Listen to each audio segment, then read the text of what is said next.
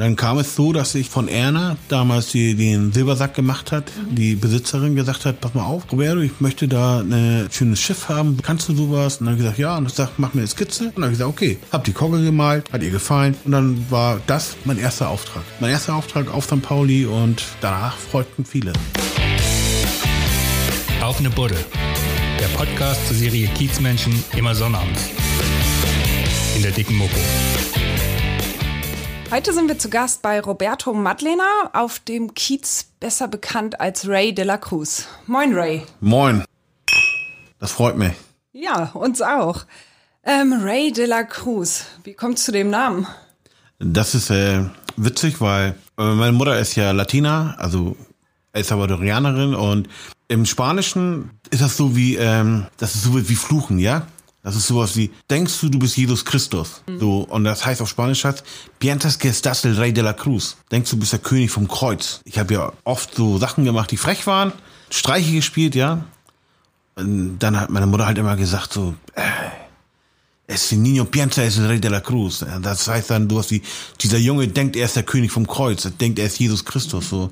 Ja, und ähm, so ist der Name beigeblieben. So. Also später, muss ich ganz ehrlich sagen, in der, in der Grundschule, da haben mich die meisten Ray genannt, weil sie immer dachten, meine Mutter schimpft nicht, sondern sie redet mit mir freundlich auf Spanisch, ja. Aber dabei war es schon Fluchen. Nur es kommt immer drauf an im Spanischen, wie du was aussprichst, ne? Ja. Äh, Sprichst du scharf aus, bist du fluch, also fluchst du. Sprichst du sanft aus, fluchst du ja auch. Nur halt auf freundliche Art. Und somit haben viele ähm, aus meiner Nachbarschaft dann immer gedacht, ich heiße Ray und nicht Roberto. Okay. Und somit ist das Was hast du geblieben. denn für Mist gebaut als Kind? Och, Klingelstreiche, ne? Oder ähm, ja, das ist mir ist ein bisschen peinlich. Also wir haben halt äh, Hundekot gesammelt, in Papiertüten das reingetan und dann haben die es angezündet und na, also angezündet, dann gegen die Tür geklopft und dann kam einer raus, hat draufgetreten so. War natürlich dumm, weil die, die Leute, die da waren oder hier auf St. Pauli, die wussten dann, wer es war. Und dann hieß es halt schon vom Balkon aus, ja, das war, das war Ray oder ey, das war Roberto, ne? Haben die bei meiner Mutter geklopft und gesagt, hier, dein Junge hat schon wieder missgebaut, ne? Und dann hieß es halt immer so, oh, nee. El piensa que es el rey de la cruz, no puedo creer. Und dann heißt es sowas oh, das kann ich nicht glauben. Der denkt echt, der ist Jesus Christus. So, ja. Okay. Also du warst jetzt nicht so der ganz artige Junge. Nein, das war ich nicht. Nein, wirklich nicht. Ich habe viel Flausen im Kopf gehabt, so, ja. Zum Beispiel, wir haben, wie heißen diese, Wasserballons oder äh, Wasserbomben, ja? Wasserbomben. Wasserbomben, haben wir Spülmittel reingetan. Dann gab es auch so Sachen wie, wir haben Brennnesseln gesammelt, also extra so diese Geschirrspül, äh, Handschuhe angezogen und dann sind wir los und haben Brennnesseln gesammelt. Damals war es so, da haben die Leute ihre Schuhe draußen stehen gehabt vor der Tür. Und da haben wir sie einfach, die Brennnesseln, aber wirklich nur die Blätter reingetan. Und dann, ja, ja, das waren so, oder, Okay, so oder. habt ihr euch die Zeit vertrieben. Ja, wirklich. So, so was Kinder halt so machen, ne? So, denke ich mir mal. Ja, okay, ich hab das, also ich habe nicht mit Hundescheiße hantiert. Ja, Aber auf St. Pauli war das so, ja? ja. Wahrscheinlich auch deswegen, weil wir so beeindruckt waren von den Älteren, ne? Die haben statt mit Kastanien haben sie mit Eiern geworfen, so mit rohen Eiern, so, ne? Ja. Und das fanden wir halt immer, das war immer eine Gaudi für uns. Das war immer so eine coole Sache, so. Oder, ähm, heute im Nachhinein kann ich sagen, die haben uns ziemlich ausgenutzt, so, ja. Äh, der Oktay, ja, der war schon so 18 und wir waren so 12 erst, ne. Und der hat immer gesagt, so, ja, Jungs, kommt mal her hier und geh mal dahin oder bring mir mal zwei Flaschen Bier mit euch hier. Und wir haben einfach so einen Zettel gekriegt, so, wo drauf stand so, hiermit erlaube ich meinem Sohn dann mein Name drin, dass er äh, Bier abholen darf, ne? Ja, und das war das Beste überhaupt, weil wir laufen dahin, haben den Zettel gezeigt und sind durch die Kasse und dann haben wir uns über das über das Kleingeld gefreut, weil wir uns damit Pepsi kaufen konnten oder Cola. So, und irgendwann, da hat, ich weiß noch ganz genau, Klaus Peter heißt er, da hat er gesagt zu meinem Vater, du sag mal, dein Junge trinkt schon Bier in seinem Alter, ja? Und Vater so meinte so, nee, wie, wie kommst du darauf? Ja, du, der läuft mit einem Sechserpack Bier quer durch die Straßen und freut sich und lacht. Und mein Vater dachte, das kann nicht sein. Und dann hat er uns abgefangen und dann haben wir erstmal Ärger gekriegt. So, und äh, mein Vater hat echt gedacht, ich würde mit zwölf Jahren schon so Bier trinken. Da gab's dann richtig Dann, ja, da gab's echt also eine Woche Hausarrest. So, und natürlich kamen wir dann, also habe ich kein Geld verdienen können sozusagen, weil ich ja immer das das Restgeld behalten durfte von dem, was die Älteren uns gegeben haben. So. Und das waren halt manchmal so 50 Pfennig oder eine, eine Mark oder eine Mark 20. Und das, war ganz cool, weil somit konnten wir uns dann im Schwimmbad äh, beispielsweise so eine Naschi-Tüte kaufen. So für eine Mark. Und das war halt viel. Als ich klein war, da, da hat, glaube ich, eine Dose Cola, glaube 40 Pfennig gekostet oder, oder 50. Und dann konnten wir uns zwei und dann waren wir die coolen, halt, weil wir Dosen in der Hand hatten und nicht wie andere äh, Glasflaschen, ne? Mhm. Was eigentlich ziemlich dumm war, weil in der Glasflasche war viel mehr drin als wie in der Dose. Aber wir fanden uns cool. Wir haben uns gesagt, ja, guck mal, ey, wir sind, wir sind die Macker. weil halt die Älteren mit Bierflaschen äh, oder Bierdosen durch die Gegend gelaufen sind und auch so einen auf Macker gemacht haben, ne? Ja. Und wir haben uns dann auch genauso verhalten. Also das war ja das was komplett absurd war, also komplett verrückt war halt, ne?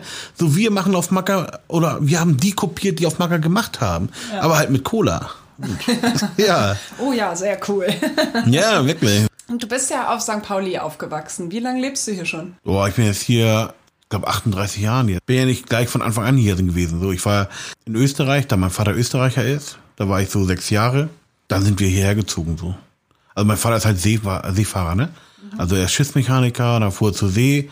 Für meine Mutter war halt Österreich nicht so der Hit. Also in einem Dorf zu leben. Ich fand es damals nicht schlecht. Also ich fand es cool anscheinend. Und meine Oma immer erzählt hat, so ja, du bist auf Bäume geklettert, bist durch den Wald gelaufen und ihr, ihr habt Staudämme gebaut. so. Irgendwann sind wir halt hierher gezogen und dann äh, war es für mich am Anfang, das weiß ich noch, ich hatte ja einen Dialekt. Also ich habe ja wirklich so ähm, wie ein Österreicher geredet. Aber das war dann innerhalb von sechs Monaten war das weg. Und dann habe ich jetzt diesen, diesen Slang, den ich jetzt habe, so. Mhm. Diesen leichten Hamburger Touch. Ja, Hamburger Slang, ne? Ja. ja. Wie bist du hier groß geworden? Direkt auf St. Pauli oder? Meine Eltern haben halt immer gearbeitet so. Wir hatten keine schlechte Kindheit. Wir haben zuerst in der Silbersackstraße gewohnt und das war dort ein bisschen anders als heute ist, ja. So, wir hatten Hinterhöfe halt, die waren Bäume. Wir haben, oder wir konnten dort wirklich so Baumhäuser bauen, so unten am Hafen beispielsweise, da war ja noch damals die Kirschen und Apfelbäume waren noch da, damit halt ähm, die Erde oder der, was, was vom Hang da war, halt nicht wegrutscht. Ne? Mhm. Früher war es halt ein bisschen so Abenteuerspielplatz hier alles. Also ganz St. Pauli so. Was magst du an St. Pauli so gerne? Warum bist du immer noch hier? St. Pauli ist, das ist so wie mein Wohnzimmer, ja. Weil du kennst hier alles. Du läufst durch die Kastanienallee, du läufst ähm, die Davidstraße hoch, du läufst die Heuer oder in die Anstraße, aber du kennst halt. Also für mich ist St. Pauli Heimat. Das ist mein Hafen so. Mhm. Und ähm, das, das habe ich halt in anderen Stadtteilen also nicht so, ne? Ich war ja vier Jahre in Berlin und äh, Berlin war mir einfach zu groß. Es war halt nicht dasselbe Gefühl, obwohl ich dort auch in einem Kiez gewohnt habe. Ich habe in Kreuzberg gewohnt. Es hat mir einfach nicht gefallen. Es war einfach nicht so, wo ich sagen konnte, ich bin zu Hause. Als ich dann wieder hier war, das war sofort Liebe so. Mhm. Ich habe mich sofort umarmt gefühlt so. Du bleibst auch hier. Ich möchte hier bleiben, ja. Wann hast du denn mit dem Sprayen angefangen? Schon als Kind? Ja, mit, mit ähm, Sprühen, das war, so da war ich elf oder zwölf und da hat mein Vater, hat, hat er einen BMW gehabt und der hat seine Felgen lackiert mit Felgenspray. Und ich war voll fasziniert, erstmal vom Duft fasziniert. Eigentlich total ungesund, da ist so derzeit FCKW, halt ich war alles. Mir gefiel halt, dass es aus einer Dose Farbe kam. Das war für mich so, wow, naja, und dann habe ich halt ähm, beobachtet, wie mein Vater es gemacht hat. Ich war darüber so fasziniert, dass ich gesagt habe, das muss ich mal ausprobieren. Hab dann natürlich in der Zeit, wo mein Vater nicht da war und bei der Arbeit war, dann einfach in die Garage rein, erstmal innen drinne gemalt. Das war mit den Spraydosen, genau, die er vorher benutzt hat, okay. Ja, und, und das war etwas, wo ich heute sage, das ist verrückt, weil ich hatte da drinnen keine Zirkulation. Also ich hatte nicht genug Luft und ich war völlig benebelt somit konnte ich mir jetzt auch erklären, dass ich dann auf einmal von innen drin nach draußen gegangen bin und von draußen alles angemalt habe. Was hast du gemalt? Äh, Roberto. hast deinen Namen geschrieben? Genau, also. Und das war auch noch halt, heute kann ich drüber lachen, weil es halt so eine Schreibschrift war, es völlig durcheinander war halt. Na, auf jeden Fall kam mein Vater nach Hause, hat natürlich die Garage gesehen, hat dann sie geöffnet, hat innen drin gesehen und dann ähm, hieß es für mich jetzt äh, arbeiten. Ne? Ich musste auf, für die Farbe blechen, ich musste weißen Lack bezahlen, ich musste das Malerweiß bezahlen und die Pinsel. Und mit meinem Vater zusammen haben wir es dann äh, umgestrichen, das Ganze. Okay, wie hast du das abgearbeitet? Äh, Teller abwaschen, Frühstück machen, Müll rausbringen. Also oder zu Hause mit Hausdienst sozusagen. Ja, Hausdienste oder auch, also damals hatten wir noch die Frau Müller gehabt Und die war halt älter und für sie einkaufen gehen. So, und da gab's halt so eine Mark oder so, ne? Aber die habe ich immer schön brav zu meinem Vater gebracht, so. Ich glaube, das waren 60 D-Mark damals, so, dass sie das, für das er bezahlt hat, ne? Aber er war cool. Also ich muss sagen, das äh, war eine coole Lehre, weil halt er am Ende gesagt hat, du, du hast jetzt dafür gearbeitet, das ist dein Geld. Das hätte er nicht machen sollen. Weil ich habe mir davon Sprühdose gekauft. Oh, Ja. okay. Also hast gleich weitergemacht damit. Ja, aber heimlich. Aber heimlich. Also, Zuerst illegal. das war alles komplett illegal. So bis ich, äh, weiß nicht, 18 wurde so. Ähm, Bist mal erwischt worden? ja, zweimal. Zweimal. Das erste Mal halt, ähm, da war ich halt, glaube ich, 14, da ist nichts gekommen. Also da gab es keine Ermahnung so. Beim zweiten Mal war es so, da habe ich, äh, da war ich so sehr verliebt halt und habe ein, äh, ein Riesenherz gemalt an meiner damaligen Schule, am Gymnasiumallee. Auf jeden Fall habe ich gesprüht, dann hat der Hausmeister mich erwischt, kam Polizei und äh, ja, am Ende musste ich halt äh, das äh, weg, äh, einmal wegmalern, ne? Aber es gab keine Anzeige. Also es gab keine Anzeige im Sinne von so, das ist jetzt schwerer Vandalismus oder ähnliches. Nein, nein. Ja. Ich habe eine Ermahnung gekriegt vom Richter, so, da hieß es so, also nicht normal, ne, Herr Madlena, sonst äh, wird das wirklich so einer richtigen Strafanzeige. Und das war's. Also ich habe dann, ich glaube, zwölf Sozialstunden leisten müssen, aber die habe ich dann an der Schule gemacht. Das war Hat das mein. wenigstens gelohnt, das Herz? Ja, auf jeden Fall. Das, doch, Hat doch. das das Mädchen beeindruckt? Das hat sie sehr beeindruckt. So. Ja? Ja, also ich muss sagen, so ähm, die Mädels, die waren voll beeindruckt, ne? Also so hier, ey, der Roberto, der macht Graffiti, ne? Die fanden das cool, so. Während die Jungs gesagt haben, so, ey, das ist voll so Schmierereien, das ist doch voll uncool. Die meisten haben halt Fußball gespielt. Für die war das halt so, ne. Hm, Hast du das Graffiti immer allein nix. gemacht oder mit Freunden auch zusammen? Die Graffiti habe ich am Anfang immer alleine gemacht, so. Also zum größten Teil. Also, du hattest ja nichts. Also du hattest ja kein, kein YouTube, du hattest kein Instagram, du hattest kein Facebook. Zu der Zeit war ja Graffiti so in den Kinderschuhen. So, es gab's welche, so wie ähm, Dime zum Beispiel oder Hash oder äh, Sunny, so. Also Jace, ne? Der war auch mein Nachbar sozusagen, der hat ja auch gleich hier um die Ecke gewohnt, der hat mich sehr äh, beeindruckt, der hat mich auch mitgenommen und und eigentlich verdanke ich ihm ja sehr viel, dass ich äh, an Graffiti so weiter gelernt habe oder weiter selbst äh, weitergemacht habe. Früher war es halt so wirklich, du hattest so eine Crew und das war's, aber das, die war aus zwei, drei Leuten. Aber die waren nicht alle aus deinem Stadtteil. Das, weil Graffiti auf St. Pauli war nicht so, dass man sagen konnte, oh, da sind die Graffiti-Maler, da sind die Breakdancer gewesen oder da sind die Hip-Hopper, ne? Das gab's halt nicht so. Da, das war einfach so, da ist äh, die Gang von Oktay, da sind die Jungs von Dieter und da ist, da ist Roberto. so war das. So, Ja. du, also du warst der Daywalker sozusagen. Ja. Du bist zwischen den ganzen, du, den Jugendklicks halt so durch die Gegend gelaufen, so. Ja. War cool, ja. Hast du es dann irgendwann nochmal gelernt? Richtig? Irgendwie eine künstlerische Ausbildung gemacht? Ich war später an der HWK, nachdem ich ähm, von der Schule geflogen bin. Also an der Kunsthochschule. Genau. Also äh, an der, also damals hieß die auch noch Hamburger Kunsthochschule. Nach zwei Jahren habe ich gemerkt, ich lerne da nichts so. Also ich, also was sie mir zeigen, kann ich schon. Na, du kriegst natürlich Step by Step alles beigebracht. Und nach zwei Jahren war ich aber der Meinung, so, boah, ey, das kann ich doch schon alles. Warum soll ich hier noch länger sitzen? Dann kam halt mein äh, Tutor und mein ähm, ja, damaliger Direktor und dann meinten die so, hören, Sie mal bitte zu, Sie haben hier keine Zukunft bei uns, aus Ihnen wird auch leider nichts. Haben sie gesagt, gehen Sie bitte. Unehrenhaft entlassen. Unehrenhaft entlassen. Und irgendwie fünf oder sieben Jahre später bin ich halt meinem Dozenten über den Weg gelaufen und dann hat er gesagt, so, ey, aus dir hat doch was geworden. Hätten wir ja nicht gedacht. Und später halt über Facebook, dann habe ich von meinem damaligen Direktor wirklich so als wie eine Entschuldigung gekriegt, so. Dann sollte ich mich bei ihm melden. Das, da war ich zu stolz, habe mich dann nie wieder bei ihm gemeldet, so. Ja, hat dich das verletzt, dass sie sich da aussortiert haben? Ja, zu der Zeit auf jeden Fall. Also, das war einfach so, weil wie soll ich das meinen Eltern erklären, dass ich von einer Kunstschule fliege, so. Meine Mutter war ja ganz stolz, ne? Mein Vater ja auch. Und meine Oma erst recht. Ich hatte ja meine Ausbildung fertig, ich habe mein Gesellenjahr gemacht, ich habe alles genauso gemacht. Was für eine Ausbildung war das? Ähm, Ausbildung zum Autolackierer und später habe ich dann äh, Industrielackierung gemacht. Also hinten rangehängt, ne? So, dann habe ich mein Gesellenjahr fertig gemacht und mich dann bei der Kunsthochschule beworben und wurde angenommen. Und nach zwei Jahren halt hieß es so, ja, jetzt können sie gehen. Und ich hatte ja kein, du kriegst keinen Zettel, wenn du gehst. Du kriegst kein Diplom oder du kriegst keinen Bachelor oder du kriegst, du kriegst gar nichts. Du gehst, du gehst und das war's. Ja, und dann hieß es so für mich so, okay, wie erkläre ich das meinen Eltern? Und dann habe ich gesagt, okay, wer ist professioneller Graffiti-Maler? Wie haben deine Eltern reagiert? Wie hast du es ihnen dann erklärt? Oh, also die Erklärung war sehr hart, weil, also das erste muss ich sagen, so meine Mutter, die hat geheult, die hat geweint und hat gesagt so, ey, denkst du wirklich, dass Graffiti dich ernähren kann? Und hat sie geweint. Und ich habe mir gedacht so, ey, jetzt hast du deine Mutter aber echt verletzt, ne? Das tut ihr weh. Was machst du da? Dann habe ich sie gesagt, ach, ich gehe arbeiten. So, wieder normal als Lackierer, ne? Da hat sie aufgehört zu weinen. Plötzlich so, zack, wie aus dem Nichts, Schalter umgedreht. Mhm. Hat sie aufgehört, lächelt wieder und sagt, gut, dann gehen wir arbeiten. Ja, und dann kam mein Vater, und das war das, das fand ich link, weil meine Mutter zu meinem Vater gelaufen ist und ihm gleich gesagt hat, ja, der Junge hat die Schule geschmissen. Und dann kam er, hat dann, also, mich dann zur Seite genommen und hat dann gesagt, so, pass mal auf, du hast jetzt 30 Tage Zeit, eine Arbeit zu finden, ansonsten musst du dir eine Wohnung suchen.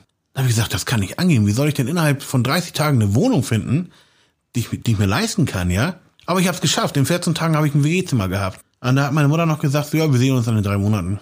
Und sie hat recht behalten. Also ich habe es nicht lange ausgehalten in der WG, weil mich diese Regeln, wir gestört haben, so, das ist dein Abteil im, im Kühlschrank, das sind äh, deine Arbeiten, die du machen musst. Und ich habe mir gesagt, so, was soll denn das? Irgendwann haben die gesagt, so, hör mal zu, äh, du passt ja nicht in unsere WG, du musst ausziehen. Ja. Schon wieder. Und schon, schon wieder. wieder weg. Ja, und schon wieder war ich weg, ja. Und schon wieder rausgeschmissen sozusagen. Und dann wieder zurück zu meinen Eltern und dann hat mein Vater gesagt, so, pass mal auf, entweder du findest jetzt eine Arbeit, du musst dir was suchen. Dann habe ich gesagt, okay, dann habe ich mich bei Airbus beworben. Dann war ich dort ziemlich lange, so fast zwölf Jahre. Da ich bin ja runtergefallen vom Flugzeug, hat mir halt äh, Schulter komplett äh, gebrochen und angerissen. Konnte mich Airbus natürlich nicht halten. Dann hieß es für mich halt, okay, was machst du jetzt? Airbus hat mir natürlich sehr gut getan, weil ich mir ähm, eine Wohnung leisten konnte und alles und meine Eltern stolz waren und gesagt haben, jetzt hat er es geschafft.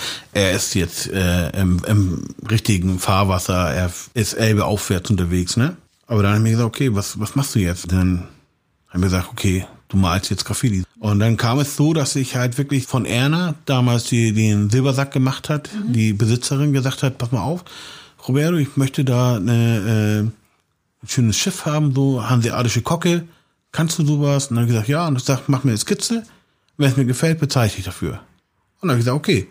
Hab die Kogge gemalt, hat ihr gefallen. Und dann war das mein erster Auftrag. Mhm.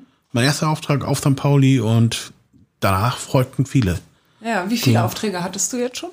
Also jetzt nur auf St. Pauli bin ich jetzt bei knapp 180 so. 180? Ja. Ja, man sagt ja irgendwie, man vergleicht dich ja mittlerweile so ein bisschen mit Erwin Ross, dem ja. Rubens von St. Pauli, dass man sagt irgendwie, du bist halt der Neue hier am Start. Macht dich das stolz? Ja, doch, echt, das macht dich stolz. Weil ich kannte, ich kannte den Erwin ja auch. So, also mein Vater kannte ihn. Und der hat gleich hier vorne an der Ecke sein Studio gehabt. Als Kind war ich oft bei ihm. Ich war ja natürlich fasziniert von den nackten Frauen die alle nackedei da rumstanden. Ich muss sagen, der hat ja auch viel diese Brasileros gemalt, so diese brasilianische Frauen so. Und ich habe immer gedacht, so Mann, wie kriegt er das denn hin, dass die Federn so aussehen? Und, und dann hat er mir mal so ein paar Tricks gezeigt. Oder zum Beispiel, wie man Haare malt. Da nimmt man einen Kamm, so einen Herrenkamm. Du setzt ihn kurz auf, auf den Acryl oder auf Öl und dann ziehst du. Und so entstehen Haare. Und das fand ich enorm. Dann habe ich mir gesagt, ey, das ist cool, was er macht. Irgendwann haben wir uns leider verloren. Er ist auch ähm, aus, der, aus der Ecke dann abgehauen. Erwin Rosso war für mich auf jeden Fall eine Person, die mich sehr geprägt hat mit seinen Sachen.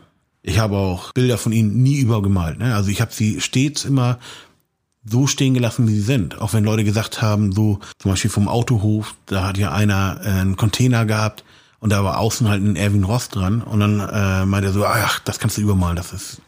Aber ich gesagt, nein, nein. Ich habe das mit in das neue Bild eingebunden so. Mhm. Ja. Okay, aus Respekt. Genau. Mhm. Ja, er hat ja auch viel gemacht. Also ich meine, man darf ja nicht vergessen, also Erwin Ross war ja einer der ersten, der sozusagen Graffiti gemalt hat, so letzten Endes. Mit seinen Bildern, die er an der Reeperbahn hatte, war er stets präsent. Mehr als genug Fame, was er hatte. Also. Das ist richtig ja. cool. Was malst du am liebsten? Also ich mal am liebsten so, sagen wir mal so diese modernen Sachen. So ich mag gern so, was heißt modern? Ich mag, also ich mag gern so Sachen, die so ins Digitale gehen. So, also ich male keine Buchstaben mehr. Für mich ist der Reiz an, an Buchstaben halt verloren gegangen. So. Für mich heute ähm, Zum Beispiel Street Art ist für mich heute das neue Graffiti. In den 80ern, 90ern war es ja noch so, dass wir Graffitis gemalt mit, mit einem Inhalt. So, du hast einen riesen Graffiti gemalt, äh, Stopp Rassismus und der fuhr quer durch Deutschland auf dem Zug. Oder du hast ah, Nazi-Boxen oder sonst was äh, drauf gemacht, ja. Und heute ist, ist Street Art ja so das neue Graffiti, weil sie mit, wie zum Beispiel Banksy oder Neil, mit einer Schablone ein, eine Message hinterlassen, die jeder versteht. Also du musst heute keine plakativen Buchstaben mehr malen, um darauf aufmerksam zu machen, was du sagen möchtest. Und du nimmst jetzt beispielsweise jetzt wie bei Neil. Für mich ist Neil ja einer der besten Street Art Künstler überhaupt so. Der, der malt einfach einen Trump im Kinderkleid und es fliegt ein Gehirn weg. Das zeigt mir, Trump ist dumm. Und das ist cool, das ist mehr als cool, weil er muss keine Buchstaben dafür benutzen. Also er muss das nicht hinschreiben, um zu sagen, dass Trump dumm ist. Er malt das einfach hin. Und das ist für mich halt die neue Form von Graffiti. So, die verfolge ich, weil ich bin echt schwer begeistert davon. Was, was hast du da für ein Lieblingsgraffiti? Also von dir selber? Von mir selber? Ein Graffiti, was ich mir wirklich gerne angucke, wo ich sage, das ist so, mein Bestes ist äh, mein Tiger im, im Hof. Also bei mir in, im Atelier. Das ist so mein Lieblingsbild weil ich da wirklich so zwei Tage dran gearbeitet habe. Es war halt schwer, weil du ein Bild machst nur aus ähm, Mosaikstücken sozusagen. Also du verschachtelst und verkeilst immer wieder Farben, damit das am Ende ohne Outline ein Tiger ergibt. So. Machst du da vorher Skizzen oder machst du das freihand? Also für die Sachen, für den Tiger zum Beispiel, so wird schon eine Skizze, eine grobe Skizze gemacht. Aber am Ende entsteht alles im Kopf. Also bei, bei mir ist das ja so, wenn ich ein Bild anfange, ist das Bild schon fertig. Also ich habe es vor Augen, schon fertig, komplett. Bei mir ist der Fehler halt so, wenn ich das Bild fertig habe, gehe ich noch tiefer ins Bild. Und dann ist es am Ende so, dass ich es überlastet habe. Dann ärgere ich mich kurz und äh, baue alles wieder zurück. Und dann hänge ich, also. Okay, wie lange dauert das insgesamt, so ein Graffiti? Boah, bei mir bis zu acht Stunden. Also wenn das jetzt so aus dem Hobby heraus, ne? Also uns Aufträge, so manchmal zwei bis drei Tage, manchmal auch zwei Wochen. Also ganz unterschiedlich. Genau. Du bist ja nicht nur Street Art Künstler, du bist auch so eine Art Street Worker. Erzähl mal, du kümmerst dich hier um Kids im Stadtteil. Genau. Also ich habe zwei Teams.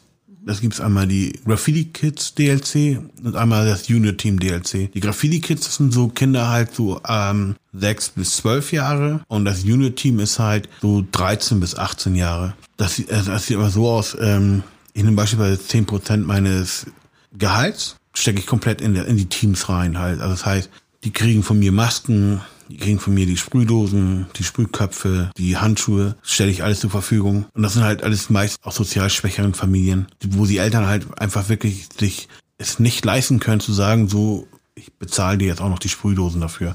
Und die sind bei mir, die, die malen da mit mir zusammen, die sind da richtig stolz drauf. Und mhm. Im Gegenzug müssen sie aber auch schulische Leistung bringen. Also das heißt nicht, dass jetzt Kinder von mir beigebracht kriegen, wie machen wir Graffiti, sondern das heißt, sie müssen dafür, dass sie bei mir Graffiti machen, mir zum Beispiel dann gute Noten vorbeibringen. So, ich bin da äh, sehr, sehr streng, aber ich bin auch sehr down mit den, mit den äh, Lehrern oder auch mit den Eltern. Du hast Kontakt ja. dazu, Eltern und Lehrer. Genau. Mhm. Ein Beispiel, so der Hassan, der ist, ja jetzt ist er 18 Jahre, ne 19 Jahre alt jetzt. So, aber als er bei mir war, da haben die Lehrer gesagt, der, der, der wird es nicht schaffen. Der wird achte Klasse abbrechen müssen. Und dann war er bei mir und ähm, da hat er es tatsächlich geschafft, Hauptschule zu kriegen, also neunte Klasse komplett zu, äh, voll zu machen. Und er war, wenn man das sich vorher angeschaut hat, also er hatte fünf Noten ohne Bewertung. Wie kann eine Schule 40 Tage unentschuldigt zuschauen? 40 Tage unentschuldigt gefehlt. Dann war er bei mir und ähm, bei mir ist das so, also ich, ich gehe nicht nach diesem Schema, was Lehrer haben, ja. Ich kann ja beispielsweise einem Löwen ja auch nicht eine Gazelle hinstellen und sagen, nicht fressen. So, als, als Hassan dann bei mir war, hieß so, was willst du? Halt die Fresse. Du hast mir gar nichts zu sagen. Dann habe ich auf den Tisch gehauen, habe gesagt, pass mal auf, wir boxen uns beide und dann gucken wir mal nach. Und dann war er ruhig. Und dann fing er an, normal zu werden. Von zu Hause, er hat nur eine Mutter gehabt. Der Vater, weiß ich nicht, wo der war. Habe ich auch nicht näher gefragt. Aber die Mutter kam mit ihm auch nicht zurecht, weil er halt auch frech zu ihr war. Äh, bei mir war es einfach so, er konnte sich dieses, dieses Ich bin Macker, ich bin Macho nicht erlauben. Und äh, bei mir ist eine ganz klare Ansage. Bist du frech zu mir, bin ich frech zu dir. Ich behandle dich genauso, wie du mich behandelst. Und das hat er kapiert. Und dann habe ich ihm gesagt, pass mal auf, Hassan, du bist kein dummer Junge, Du weißt viel, aber du setzt es nicht ein. dann kam er jeden zweiten Tag, dann kam er jeden Tag und dann haben echt Leute gedacht so langsam so, ey, was ist denn los mit dem, ne? Dann haben die Lehrer mich angerufen und gesagt so, hier Roberto, was ist denn mit Hassan, was hast du gemacht mit ihm? Meinst du, wieso, was soll denn sein? Ja, der, der, der prügelt sich nicht mehr, der macht Hausaufgaben, aber Hausaufgaben haben wir zusammen gemacht. Und äh, da habe ich ihm geholfen. So, und dann hat er es hingekriegt. Und erst am Ende ist er gegangen, wirklich so mit einem kompletten Zweierzeugnis. Also echt Power. Also, also gut Sport eine Eins gehabt, ne? Ja. Aber alles andere war mit zwei. Englisch drei. Ist in Ordnung. Aber alles andere zwei. Eine drei darf mal sein, ne? Ja. Wenn man nee, sich alles, vorher nur geprügelt hat. Ja, wirklich. Nein, und er ist komplett durch. Und heute mit 19, er macht eine Tischlerausbildung. Und auch da ist er gut. Und er, wenn ich ihn heute sehe, ähm, wir unterhalten uns, er sagt immer noch so Abi, also Abi heißt Bruder auf Türkisch, ne? Er sagt so, ohne dich, ich wäre am Boden, ich wäre kaputt. Und ich sage, ja, aber das, das hast du dir selber zu verdanken. Und das ist das Schönste an der ganzen Sache. Warum machst du das? Ne, ich denke mir mal so, eher so Hip-Hop, Graffiti hat mir eine Menge gegeben. Und ich zolle dem Respekt und versuche, den Kindern eine Perspektive zu schenken. Es gibt ja so vieles, was sie hier sehen. Ich meine, St. Pauli ist ja nicht so, dass man sagen kann, das ist ein Spüttel oder Uhlenhorst. St. Pauli ist schon etwas derber als andere Stadtteile. Und man sieht als Kind auch Dealer. So, und die stehen ja hier auch und zeigen das dicke Geld oder zeigen ihre Rolex oder ihre anderen Fake-Utensilien, die sie haben, ja. Aber die Kids denken sich so, oh, guck mal, voll cool. Der, der, der sieht aus wie Capital Bra oder der sieht aus wie, wie irgend so ein Rapper, den sie gerade anhimmeln. Aber die Sache ist ja nur die, um dahin zu kommen, wo diese Leute stehen, musst du eine Menge machen, das nicht gerade fördernd ist oder wo, ich sagen muss, ey, das, das kann ich nicht verantworten und sagen, werd mal Dealer. Wenn sie mich sehen, sagen sie sich auch, ey, Ray, du hast ja immer frische Sneakers. Dann sehen sie, ey, das hat er geschafft mit Graffiti. Und wenn die sich anstrengen, vielleicht schaffen die es ja auch. Oder zumindest so, dass sie sagen, wenn ich es mit Graffiti nicht schaffe, dann mache ich eine Malerausbildung. So. Und das finde ich, ähm, ist so meine Sache, die ich dem zurückgebe, was mir damals geholfen hat. Geht's hier viel bei den Kids um Besitz so? Oh, irgendwie möglichst viel zu haben, möglichst coole Sachen und so? Ja, das ist ja leider so geworden. Die wachsen ja in einer Welt auf, die nicht echt ist. Die, ich finde, die Kinder, die unterscheiden nicht, was ist, was ist real und was ist gerade eine, eine, eine Vater Morgana, ja? So, weil die sehen so beispielsweise jetzt in, auf YouTube irgendwelche Videos, so von irgendwelchen Rappern. Und die fahren im dicken Mercedes. Was sie aber nicht sehen, ist, dass er geleast ist. Oder dass er gemietet ist. Oder dass er dem Vater gehört von irgendeinem. So, das sehen sie nicht. Das sind so dieses, dieses Kommerz oder dieses haben wollen, was ich immer da nicht verstehe. Warum beispielsweise das so herausgetragen wird. Wenn du sprayst, verbinden das ja auch viele einfach mit etwas Illegalem. Und ich kann mir vorstellen, dass auch nicht jeder dann realisiert, dass du da gerade eine Auftragsarbeit machst. Ja. Äh, kommen da mal Leute an oder die, die, rufen die Polizei oder sowas? Ja, das öfter. Das, ja, ja pass. Also auf St. Pauli ist das so, wenn ich hier male, dann sind es meistens Touristen, die dann bei der Polizei anrufen, obwohl sie dann sehen, ey, der Typ ist da mit 200 Sprühdosen, mit Leitern, mit Radio, mit Maske, ja. Aber die rufen die Polizei an. Und das Beste war, das ist vor kurzem passiert, am Park Fiction. Da haben wir für die Bats gemalt, so St. Pauli Kinder Basketball. Und da haben Touristen tatsächlich bei der Polizei angerufen. Die kamen dann halt an, aber sehr locker, sehr gelassen, ja. Da kam der Tourist angelaufen mit Handykamera hält das, hält es, hält es den Polizisten so unter der Nase und sagt so, ja, ich äh, habe das Ganze dokumentiert, aufgenommen, ich habe die Polizei gerufen. Und dann hat der Polizist gesagt, so ja, dann löschen Sie mal das Video, weil äh, Sie dürfen den jungen Mann gar nicht aufnehmen. Dann meinte er so, nee, warum? Das ist hier äh, Sachbeschädigung, Vandalismus. Und dann hat der Polizist ihm gesagt, so, nee, das ist Ray de la Cruz, der darf das. Oh, dann musste er das Video löschen. So, das fand ich, äh, war die schönste Sache überhaupt. So, ähm, aber es gibt natürlich auch andere Sachen, ne? so jetzt, äh, als ich in Winterhude gemalt habe, draußen, also für das beschauliche und wunderschöne Winterhude, ja, ist natürlich Graffiti so eine Sache gewesen, wo sie dann gleich mit zwei Polizeiwagen ankam. Und ähm, hätte ich den Zettel nicht dabei gehabt, wo es drauf stand, dass ich dafür äh, die Erlaubnis habe, glaube ich, da hätte ich richtig Ärger gehabt, weil da waren die Polizisten nicht so freundlich wie hier auf St. Pauli. Mhm. die kamen schon äh, so richtig Hollywood-mäßig rausgesprungen. Hätte noch gefehlt, dass sie mit, mit der Pistole in der Hand äh, auf mich zugekommen wären. Aber das war echt äh, eine Sache, wo ich echt gedacht habe, so, das hast du so noch nicht erlebt. Also wirklich so in einer, in einen Affenzahn vorgefahren und dann zack, zack, Türen gehen auf. So, was machen die hier? Alles liegen lassen. Und ich denke was ist denn los? Was habe ich gemacht? Ja, da habe ich denen den Zettel gezeigt und ähm, nochmal die E-Mail gezeigt so. Und dann haben sie gesagt, ja, dann ist alles in Ordnung. Aber es gibt ja auch dreiste äh, Sprüher, ne? Also die gehen ja auch mitten am hellligen Tag irgendwo hin, ziehen sich eine Weste an und dann fangen die an zu malen, ne? Mhm. Aber nee, also für mich äh, bisher eigentlich immer gute äh, Ergebnisse gehabt mit der Polizei so. Ähm, wie ist das, wenn du gebucht wirst, um zu sprayen? Sagen dir die Leute dann, die Auftraggeber, was sie gerne hätten oder ähm, bist du mit deinen Motiven da oft frei? Zum größten Teil bin ich frei. Es gibt Kunden, so die haben eine Vorstellung, die ist irgendwo da oben. Also echt irgendwo übertrifft alle Fantasien. So, und genau den Kunden muss ich dann zurück auf den Boden der Tatsachen bringen und sagen, das und das können wir nur machen. Mehr geht nicht.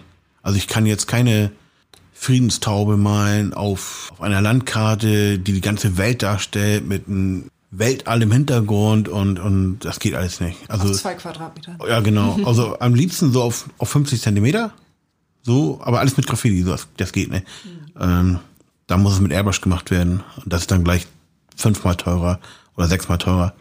Aber das ist das Schöne an der ganzen Sache ist, ja, dass du, dass der Kunde mit dem Bild wächst. Und am Ende ist es so, ich male immer das, was ich möchte.